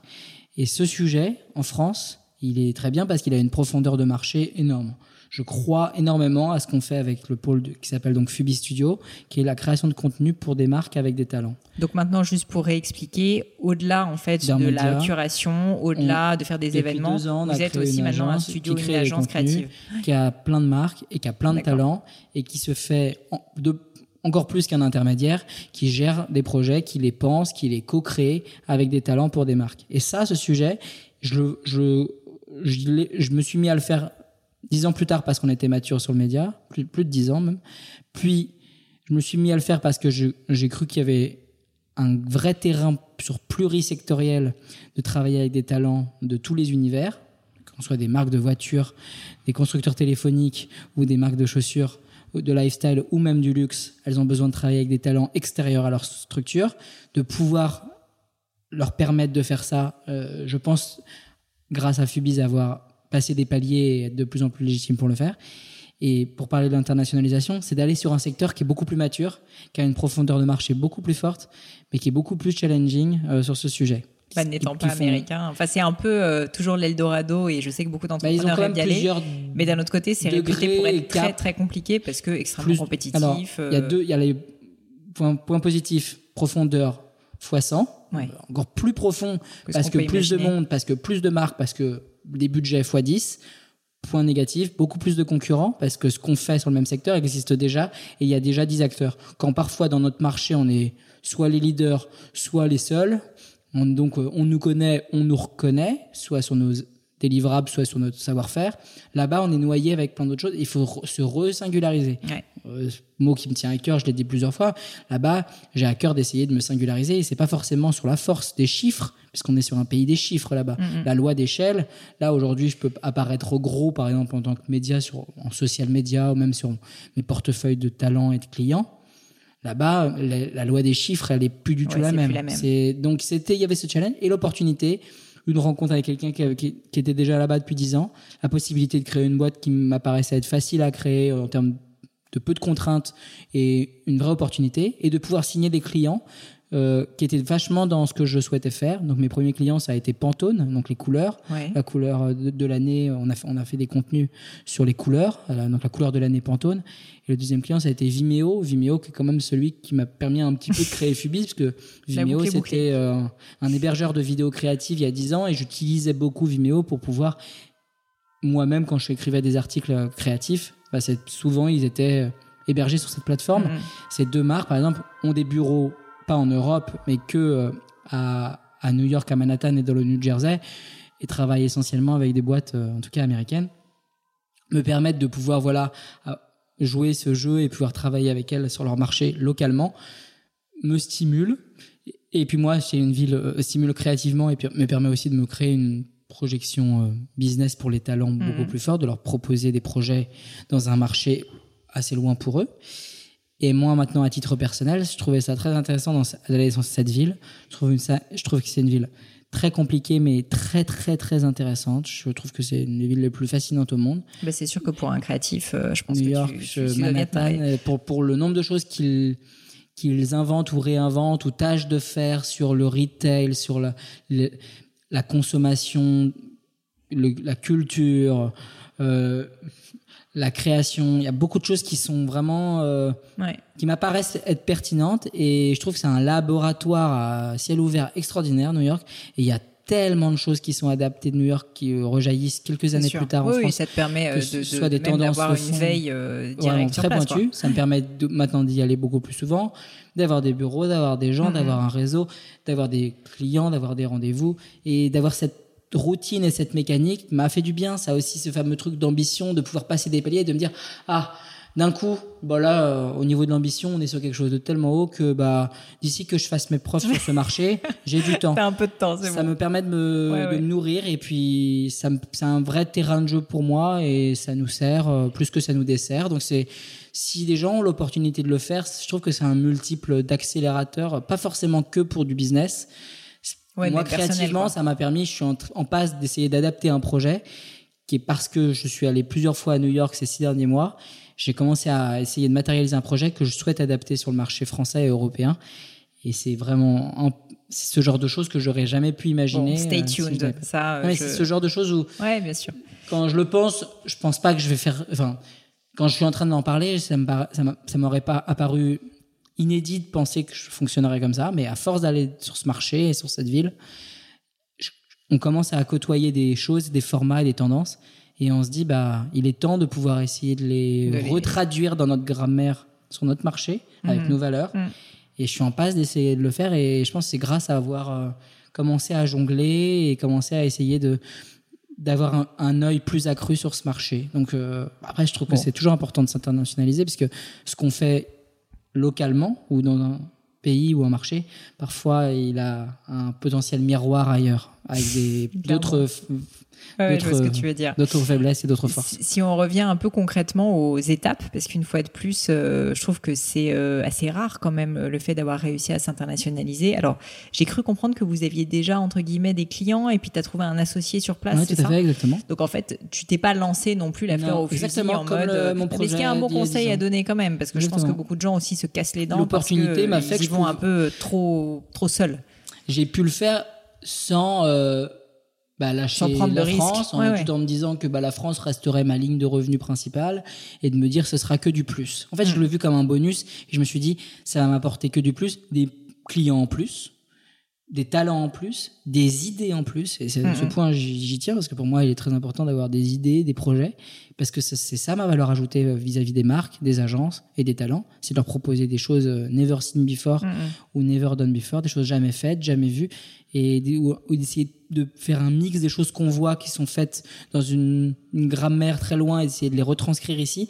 Je pense que c'est ça aujourd'hui, euh, essayer de Mm. développer des choses nouvelles, mais il faut pas le faire en basant son son activité principale et en cannibalisant tout son actif. ça, Moi, j'ai pas tu- voulu Tu l'as cannibaliser. fait euh, pour avoir une opportunité, mais sans non plus tout mettre en Exactement. péril, quoi. Ce qui est Exactement. un bon conseil, je Et pense. je l'ai fait aussi euh, environ 10 ou 11 ans après Oui, mon après projet. le début. Donc, J'ai euh, attendu quand même que mon clair. projet soit suffisamment mature. Et je me suis dit, si je dois commencer par un pays, euh, lequel est le plus adapté Mm. par rapport au thème et au, au sujet que je traite et moi, je suis sur le brand content et le talent scouting, donc c'est le contenu de marque et la recherche de talents créatifs. Et s'il y a bien un pays, et l'Amérique puis du même Nord avec et le marché. euh, New York, c'était Los Angeles, New York, San Mm. Francisco, ces villes-là sont quand même des très gros Eldorado sur les thématiques que je traite, donc euh, c'était parfait. Génial. Et puis c'est une ville aussi très accessible, des Oui, dizaines de vols par jour, seulement 6 heures de décalage horaire. Des fois, c'est aussi très factuel.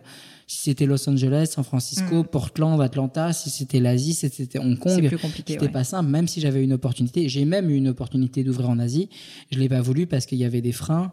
J'ai pas eu donné suite parce que c'est les accessibilités, les décalages horaires qui dépassaient les 8 ou les 9 heures.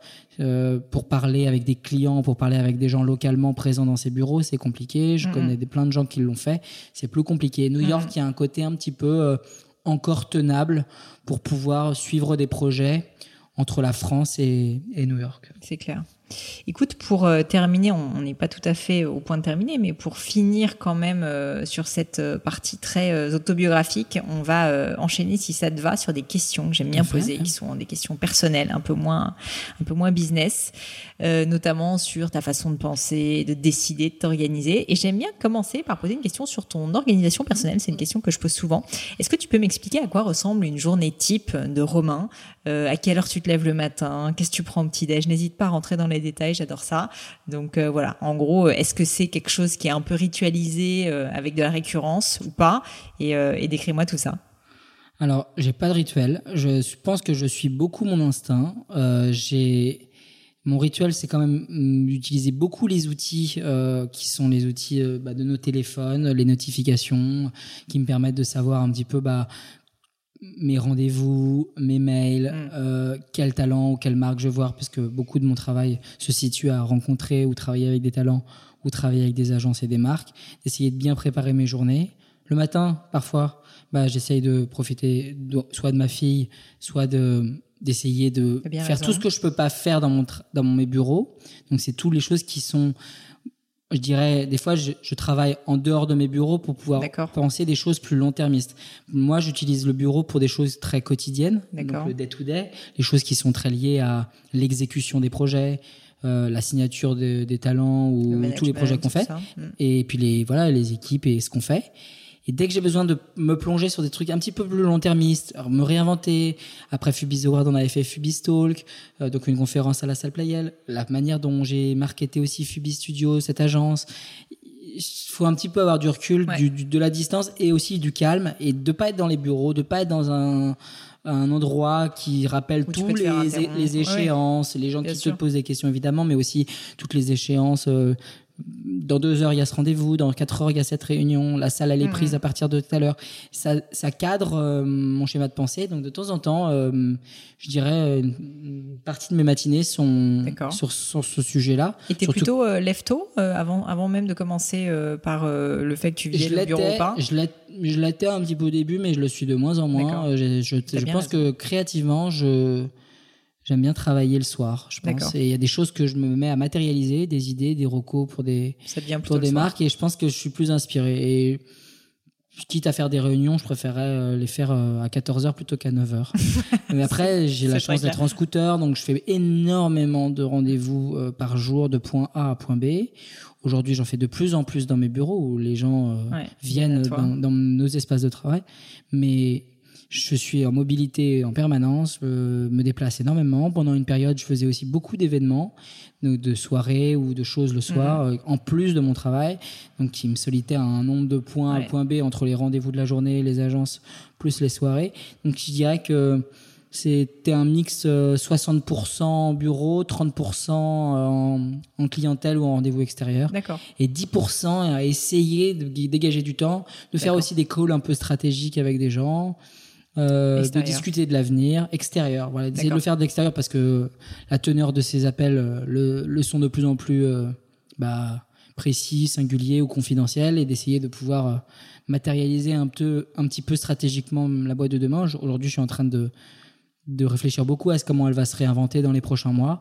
Donc j'ai quand même besoin de m'allouer ce temps-là pour pouvoir comment savoir si on va rejoindre. Et juste si on fait un focus là-dessus, parce que c'est, c'est, je pense, important pour. Euh, ça peut être des entrepreneurs d'ailleurs, ou même des, des corporates euh, qui, qui, ont besoin de prendre du recul sur, euh, sur, par exemple, un BP annuel ou ce genre de choses. Oui, tout à fait tu plutôt tendance à faire par exemple des stages intensifs. Je dis ça parce qu'en fait moi concrètement euh, avec euh, Gemio, avec euh, mes, mes, collaborateurs, mes associés, euh, en général c'est vrai que ça va être soit deux jours, tu vois, ou vraiment en fait un moment où tu prends du temps et tu réfléchis et tu sais que tu prends ça là et tu te mm. mets en fait parce que je pense que tu as toujours besoin, enfin moi en tout cas personnellement j'ai souvent besoin en fait d'un moment, tu vois, un peu de, de, de descente avant de rentrer vraiment dans le dur. Est-ce que toi c'est comme ça ou en fait tu arrives finalement à plonger dans le vif du sujet sujet assez rapidement et même une matinée, ça te suffit pour prendre du recul je pense que je culpabiliserais trop si je, si je partirais plusieurs jours, voire une semaine. J'ai un moment auquel j'avance beaucoup, c'est les avions. J'ai la chance de, ou la malchance, parce que des fois ça m'empêche d'avancer sur certains projets, mais c'est quand même une chance de voyager, ce qui me rappelle un petit peu l'exemple d'avant où j'avais eu la chance de voyager quand j'étais plus jeune. Mm. Je continue à beaucoup voyager pour des marques, parce que je suis invité, ou parfois pour des sujets, pour des projets qu'on mène qui nécessitent qu'on se déplace, ou pour, parfois pour ma curiosité mêlé à des activations de marque souvent. quand je suis dans des avions, dans des déplacements, j'avance beaucoup sur ces projets parce que je suis dans des, en mobilité. j'ai une routine qui s'installe beaucoup plus euh, fidèle. Et tu regardes pas trop tes mails, j'imagine, ce genre de trucs. Bah, en tout cas, feuille blanche. J'avance sur des choses sur lesquelles j'avais souvent euh, hmm. repoussé. Je, des fois des mails d'être en hors ligne de, je fais que des mails et je suis pas distrait par des interactions extérieures comme le, je sais pas, du social media ou de la curation ou des, de la veille. Ou des mails entrants, euh, Ou des mails entrants qui viennent chambouler, euh, bah, ma to-do. Et donc, ouais, un vol euh, long, un, un ouais, un, un, un vol long, long courrier parfois et assez pertinent pour moi pour passer vraiment des paliers stratégiques et pouvoir répondre à une centaine de personnes, plus euh, avancer sur un BP, plus euh, réfléchir à quelque chose d'une nouvelle ligne de revenus et de la matérialiser financièrement. Donc je dirais la mobilité, ça marche bien pour moi de, de, de me déplacer. Par contre, en nombre de jours, euh, partir deux jours et, et, parce que je suis quand même vachement lié à, à répondre à ce day-to-day, donc je culpabiliserais si pendant deux jours mm-hmm. je ne participerais pas au projet, au, client, même si c'est des petites actions. J'ai ce besoin de toujours euh, ah, interagir. Mes employés me disent des fois Il, me- le redit récemment. euh, Lâche je sais que peu. t'as pas besoin d'interagir des fois à ce que tu fais. pas besoin de euh, répondre à minuit et demi. ce oui, puis ce n'est pas nécessaire, ce n'est pas si constructif. Je dis, mais ouais, c'est plus fort que moi, j'ai envie Mm. de d'y mettre un peu mon grain de sel ou donner mon avis. euh, je tâche de me et pourtant, je tâche de me limiter, mais parfois on me fait savoir. Bon, tu sais, euh, là-dessus, c'était pas nécessaire que tu interviennes.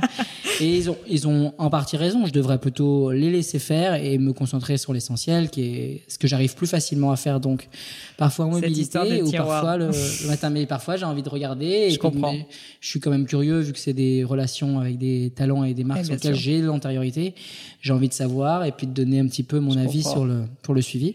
Donc j'ai quand même euh, bon. ce besoin euh, de le faire en dehors euh, du bureau. Alors justement, on- là tu, tu parles un peu de mail entrant et on, on évoquait au début Euh, quand, beaucoup, quand ouais. déjà tu me parlais des, des, des centaines de, de mails que Ouais, tu reçois par sûr, jour. sur des suggestions de contenu à l'époque. Exactement. Est-ce que tu aurais des outils de productivité que tu peux me recommander euh, qui sont un peu tes indispensables? Alors nous, nos indispensables, ils sont quand même très communs, mais on utilise pour le social media Buffer, qui est très très pratique. On a la version premium qui nous permet de tout programmer des semaines à l'avance sur tout notre social media. Donc on peut programmer des milliers de contenus à l'avance, Ouais. ce qui nous permet de mélanger du chaud et du froid sur tous nos réseaux sociaux. C'est vraiment ça, ça m'a sorti quelque chose de la tête. Sachant qu'on l'a pas précisé, mais Fubiz est quand même extrêmement Maintenant, présent sur maintenant, les parce que sociaux et c'est vrai notamment qu'on n'a sur pas Facebook. On n'a pas parlé, on peut pas On a parler parlé tout, mais époque, parce qu'on a parlé d'une époque Ouais. où le social media était peu présent, mais aujourd'hui, il est impératif d'y être. On diffuse 50 contenus par jour sur les réseaux sociaux.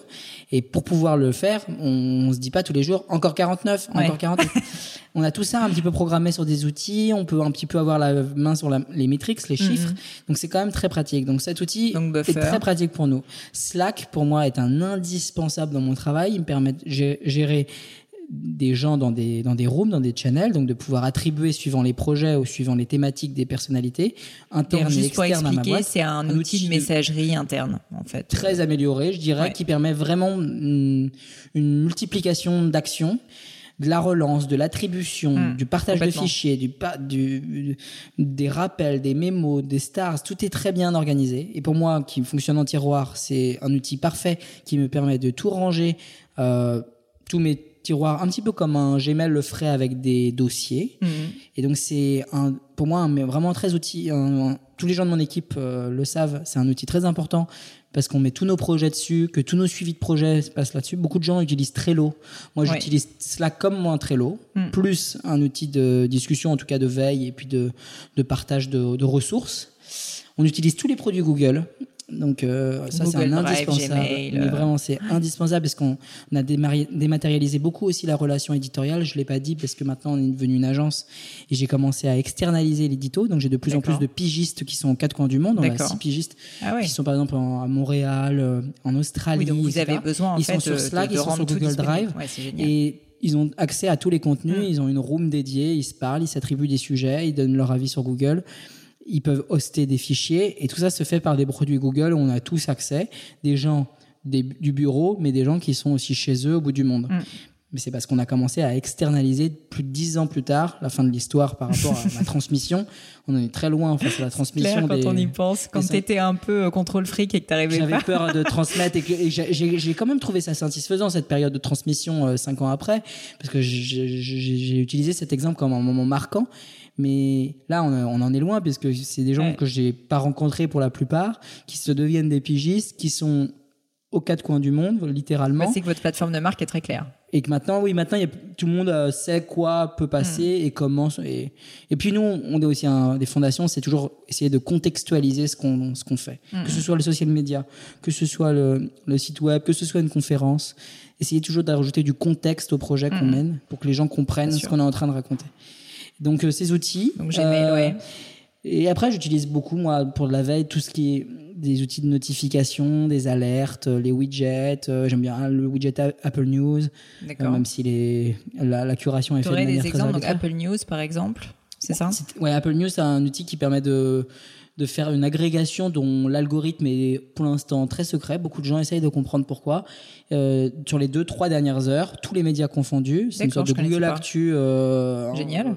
Et ça permet de voir un peu euh, quels sont les articles les plus. Donc tu choisis par exemple on les ne choisit médias. pas, c'est imposé. te- Apparemment, euh, ce serait à peu près les mêmes pour tout le monde. Je pense D'accord. pas, mais je pense que c'est en fonction des géolocalisations. Je pense qu'on aurait euh, des flux de contenu qui seraient adaptés. Les quatre articles euh, d'actu les plus importants des deux dernières heures. Et moi, je trouve que ça me permet quand même de pouvoir avoir un regard sur ce monde dans lequel j'ai du mal à me couper. Si j'ai beau être sur mes process, sur mes tunnels d'action, j'ai besoin quand même de voir euh, mm-hmm. une actu sur la société, de ce qui se passe, qu'elle soit euh, culturelle, sportive ou sociétale.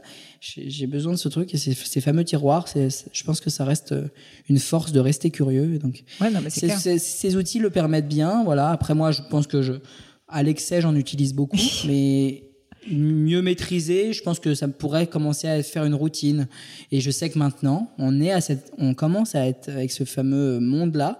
Apple a fameux dévoilé le fameux euh, timer d'application. On ne peut pas dépasser plus d'une heure d'Instagram, plus d'une heure de Slack. Je pense que voilà, je suis partisan. Je l'ai pas encore euh, mis en place. Mis en place, mais voilà, la maîtrise de ces outils. J'utilise beaucoup ces outils en même temps, mais je devrais les utiliser avec une certaine routine. On commence de 9 à 10 par cet outil, puis de 11 à 12 par cet outil. Mais moi, c'est... Ton côté un peu trop créatif et curieux a du mal. Exactement. C'est, je, pense que je suis un petit peu plus spontané et j'écoute un petit peu ma, passion sur ces, euh, bah Alors, restons dans le spontané. Quel est le meilleur conseil qu'on t'ait donné? Euh, Je dirais que les conseils qu'on m'a pu me donner, c'est que il y a beaucoup de gens qui me font ce retour qu'ils me disent de, de, de, garder ma ligne éditoriale, en tout cas de les fondations euh, de valeurs que j'ai choisies. Il y a une certaine partie des gens qui ont tout de suite vu que j'avais choisi de les garder, alors que plein de médias ou plein de, de, gens autour se sont mis à faire plus ou moins plein de, plein de choses, les mêmes formats, les mêmes Facebook vidéos. Mmh. Euh, il, y a une, il y a des générations, toutes les 2-3 ans, il y a des tendances qui se dégagent. Et je pense qu'il y a des gens qui comprennent qu'on est resté euh, avec notre singularité et qui trouve que c'est une valeur importante de pas se mettre à faire comme les autres, mais de continuer à faire des choses que les autres ne font pas encore. Et j'essaye de garder ça. Et quand je veux appliquer un projet ou que j'ai lancé des nouveaux projets ces dernières années, et je, vais en, je en passe encore d'en lancer plusieurs, j'essaye de garder ce truc-là, de me dire est-ce que ça n'a pas été fait? Si c'est trop fait, faut pas qu'on le fasse. Pas, quoi. Donc j'essaye de garder ce truc de d'écouter des gens qui sont sensibles à cette approche. C'est parfois des clients, c'est parfois des talents, c'est parfois de notre audience qui me font ce, feedback et qui, qui, disent que chez nous, ils sont sensibles qu'à chaque fois, sur les points de contact qu'on lance, ils savent que ce sera une forme un petit peu unexpected ou quelque chose d'un petit peu dans un ton qui est le vôtre. Et pas un mix, euh, un multiple de la tendance du moment, plus euh, quelqu'un qui est cool, plus un lieu à la mode. donc j'ai envie de garder ça sur la plupart des actions que je mène et je pense que c'est ça le conseil, c'est un, un, conseil qui me permet de rester solide sur mes sur mes convictions et parfois c'est tentant d'essayer de faire un petit peu euh, ce qui se fait sur la forme, des fois on le teste et tout de suite on se rend compte et on se dit ah non, mais c'est pas nous, et euh, puis ça va pas finalement pas s'y performer parce que les gens ils s'attendent à avoir des choses qui sont vraiment différentes de ce qui se fait. Ouais, rester fidèle à ses euh, valeurs. Et ça passe par euh, des formes sur les réseaux sociaux, les formats, la distribution de nos contenus, un sujet majeur pour les médias. Ça passe par les lignes de nos revenus, comment on se met à faire de, du talent scouting, comment mm. on fait du brand content, est-ce qu'on fait la même chose que les autres, les mêmes formats. Parfois, on se, on se, met, on se, on se retrouve à à faire un peu tous la même chose. J'essaye de garder cette petite voix qui me dit essayer de réinventer un petit peu la forme, mmh, à chaque fois. même si c'est parfois quelques petites choses. C'est toujours important d'être aussi accompagné un client et un talent pour faire quelque chose qu'il n'a jamais fait jusqu'alors. Mmh. Ça, c'est un truc sur lequel je, je, je reste moteur pour une marque, l'accompagner à faire quelque chose qu'il n'a jamais fait, et pour un talent, le faire travailler sur un sujet sur lequel il n'avait jamais travaillé. Un médium, parfois on a plein de talents sur notre mmh, plateforme, un acteur, c'est pas c'est pas pour qu'il fasse l'acteur. Un photographe, c'est parfois pour qu'il se mette à réaliser son premier film et vice versa. D'essayer ah de l'accompagner dans un, un, premier médium qu'il n'a pas encore euh, abordé. Et je crois vachement à ça. C'est un truc important chez nous un beau conseil. Une question un peu moins facile, mais qui est importante parce que euh, souvent, en fait, dans le podcast, on, parle de succès, donc euh, forcément, ça, met un peu la pression, euh, je pense, aux auditeurs. Et j'aime bien aussi parler de difficultés ou d'échecs. Est-ce qu'il y aurait un échec ou une difficulté que tu as connu à un moment, ça peut être d'ailleurs personnel ou professionnel, dont, tu peux me parler et qui t'a particulièrement marqué et qui t'a surtout appris quelque chose? Alors, je dirais un des échecs bah, je l'ai pas tout à l'heure, de pas vous sortir un livre alors qu'on avait travaillé dessus pendant six mois et de vouloir dépasser et de me dire, on va pas le sortir parce que je trouve que sur la forme il est pas assez abouti et sur le fond euh, dans quelques années il sera trop daté euh, et ça sera pas nous. Il a fallu dépasser une certaine forme d'échec mais c'est un échec qu'on arrive à dépasser parce qu'on a d'autres projets. En gros c'est le deuil à, à payer. Un un de raté c'est pas grave on en a exécuté quatre autres. En gros j'ai fait euh, quatre nouvelles lignes de revenus j'en ai réfléchi une cinquième, je l'ai même pas tenté et je l'ai killé avant même de la sortir. D'accord. Euh, donc ça, c'est une certaine forme d'échec, mais d'arriver à essayer de le dépasser et de se dire c'est pas grave, ça va permettre aux autres de mieux s'exécuter, en gros, de, à force aux de autres projets. de, de, de, se dire pas grave ce projet, on le fait, on ne va pas au bout, mais ça va permettre aux autres de mieux euh, délivrer je trouve que c'est un échec qui m'a quand même permis de, passer certains paliers. Et après, les échecs, je dirais, c'est des échecs un petit peu de management où parfois euh, je pourrais être meilleur à pour tirer le meilleur de mes équipes. Et parfois, je trouve que je, moi, je sais ce que je veux. J'ai une difficile à retranscrire mes envies euh, aux gens de mes équipes. Non, non, mais comme tu disais, on peut pas être bon partout. Il y a beaucoup de boîtes d'ailleurs dans lesquelles le fameux la complémentarité des associés, c'est qu'il y en a un qui est plus manager, plus manager et l'autre qui est plus sur là-dessus. J'ai travaillé le relief du projet, j'ai travaillé la ligne de revenus, mais il y a un truc sur lequel j'ai moins mm. travaillé, c'est la philosophie de l'entreprise où où les gens savent très bien et sont très contents des projets sur lesquels on travaille, mais j'ai pas insufflé. Euh, j'ai écouté certains de tes podcasts où vraiment il y a un, un esprit où, sur lequel je peux envier euh, la philosophie et le l'esprit de la, la boîte je peux dire que c'est pas quelque chose qui, qui est forcément présent euh, chez nous. Par contre, on a tellement d'assets, euh, genre un média, agence, pure player, qui fait autant de choses avec autant de talent, autant de marques. Mais le truc, c'est qu'on a moins ce relief. Euh. Écoute, toi qui veux toujours progresser, aller de l'avant, c'est un. Bah, en tout cas, je, un beau sujet. Sur une un vaste forme, sujet. Sur une certaine forme d'échec, je le lis un peu à cette faiblesse où je pense qu'il faut. C'est aussi un warning. Je dis aux gens, n'essayez de l'écouter. Moi, j'ai j'ai pas pris trop le temps de l'écouter parce que je me suis dit bah c'est pas grave le projet il peut passer ces étapes euh, c'est pas c'est pas grave mais en fait si je pense que d'y passer du temps et de passer un peu plus d'énergie là-dessus m'aurait peut-être permis de gagner de l'énergie positive et du temps sur mmh. l'exécution de certains projets.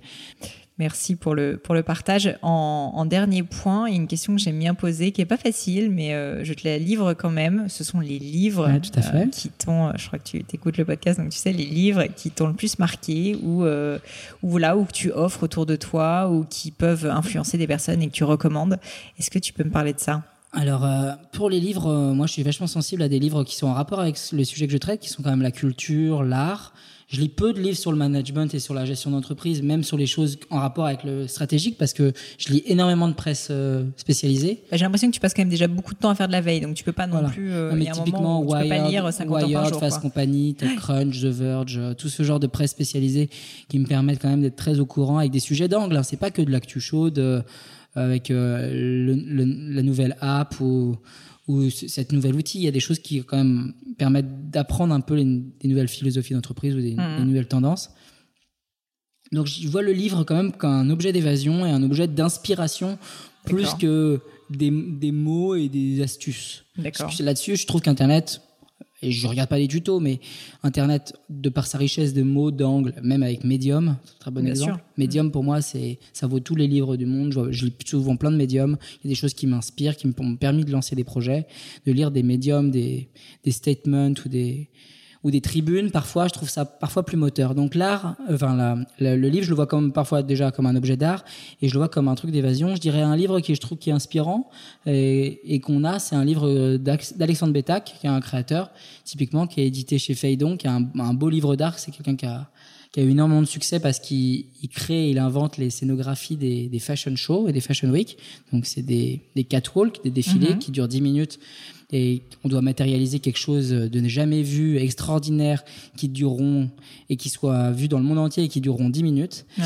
Et c'est quelqu'un qui a voilà qui s'est réinventé sur ce sujet ces 10 ou 20 dernières années et ce genre de livre, il est très inspirant parce que c'est déjà une belle veille et non exhaustive de son travail, comme il en existe sur plein d'artistes, mais j'aime bien cette thématique parce que je trouve qu'elle est applicable à plein d'autres sujets, ce qui est fait dans la mode, euh, par exemple dans ses défilés ou dans les, ce qu'il présente sur ce, dans ces projets, il y a plein de choses qui peuvent être euh, applicables à d'autres secteurs, soit pour des soirées, soit pour des lieux publics, soit pour des lieux privés.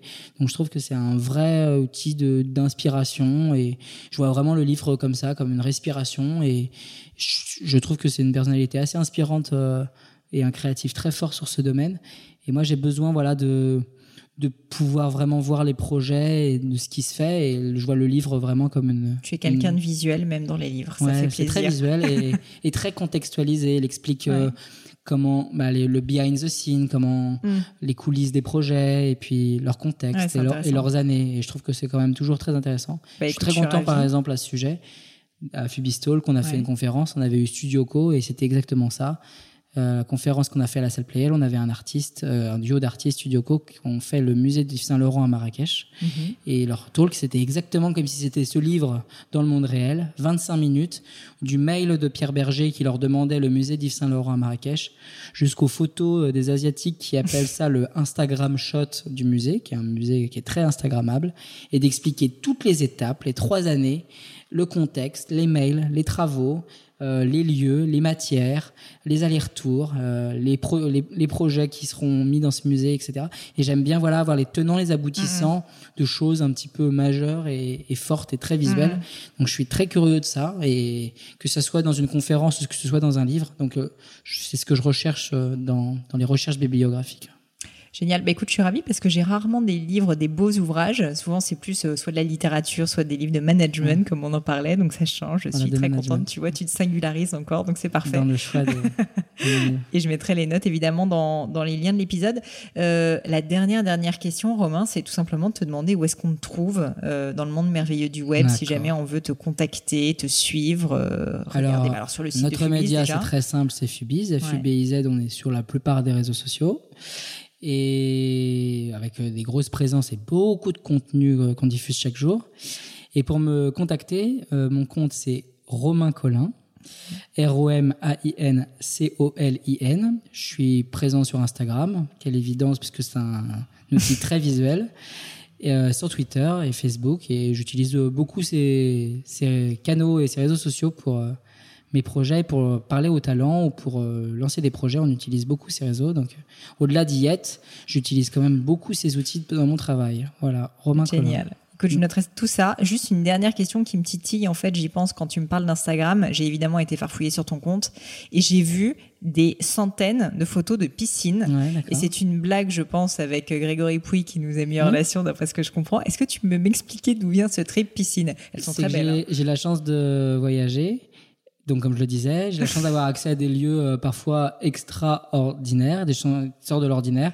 Et je partage beaucoup de photos sur ce compte et je me mets à, à une période à me retrouver dans des lieux avec euh, des piscines ou des bleus. Et je faisais un compte.